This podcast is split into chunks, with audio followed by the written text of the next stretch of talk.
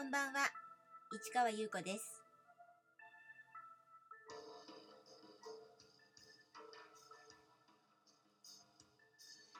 1月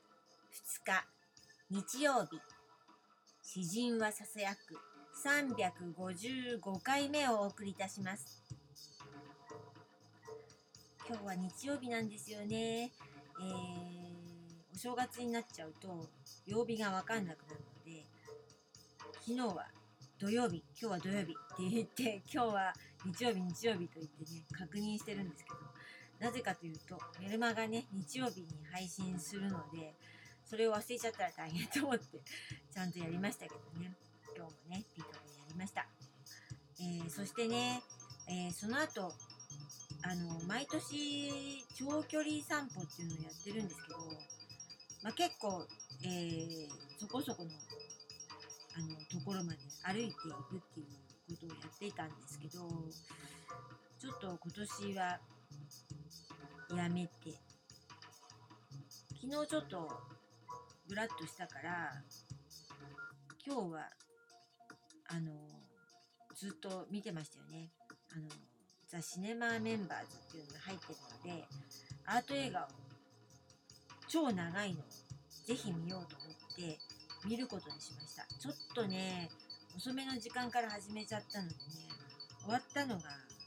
8時半ぐらいですかね。なんと、えー5時間近くあるんですよ、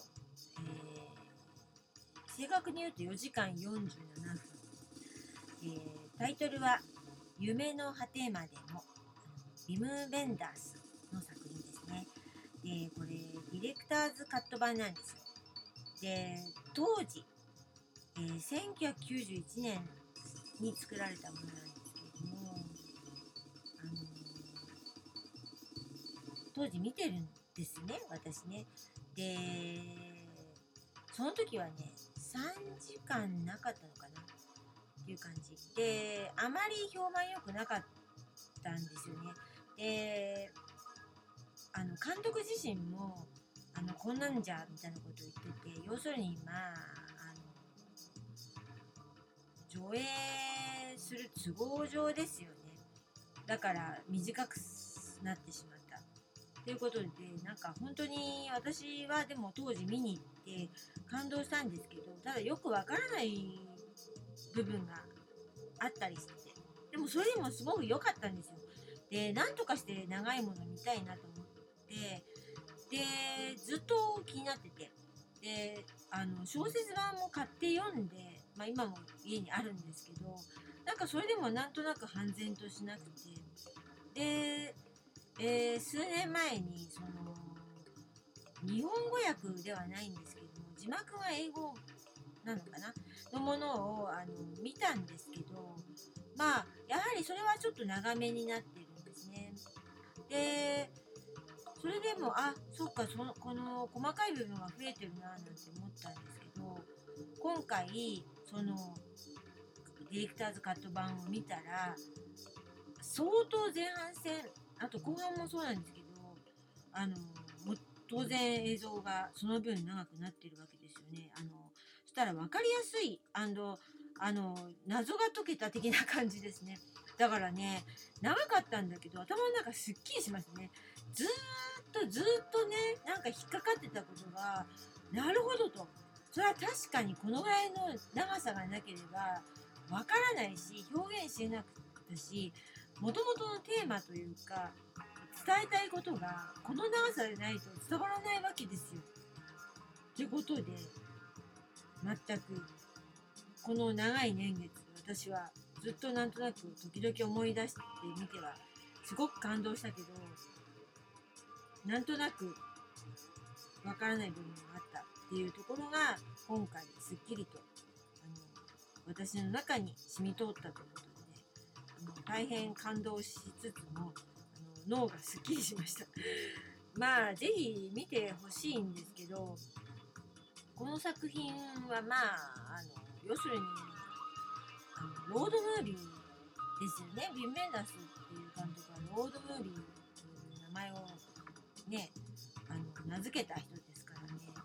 このやはり旅をするその歩くという歩いたり移動したりするっていうところでその人生とか考えとかあのを表現する監督なんですね。だからその映画でそういうことを表現するんですけどあの今回この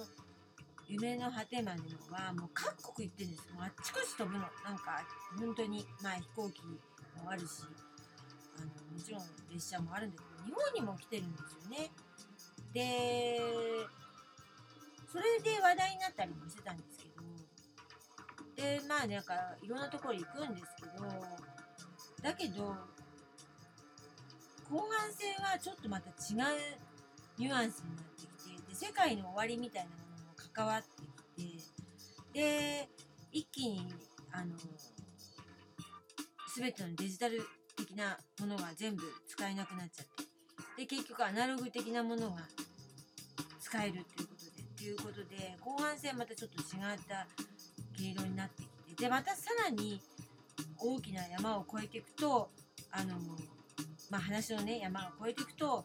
そこで終わりかと思いきやもう一つ大きなテーマがガーンときてで最終的にまああのどうなってしまうのかなって思うところに最終的に彼なりの答えみたいなものかな。その未来性みたいなものがガーンときててこれが1991年の作品ということでで描いているのは1999年っていうの未来を想定して書いてるんですけど今見ると現代。でも全然なんか通用するというかそのなんかこう人がハマっていく感じとか落ちていく感じとかそういうのがすごくあの今でも普通にあのあそうだなと思ってしまうような感じ、ね、具体的に言うとねあの見る気がなくなっちゃうかもしれないし面白くなくなっちゃうかもしれないからこの辺にしとくんですけど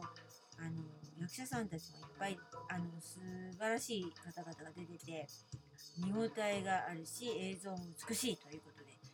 おすすめです。ということで今日は、えー、夢の果てまでもビム・ベンダース監督の作品についてちょっと話してみました。というところでこの続きはまた明日ね。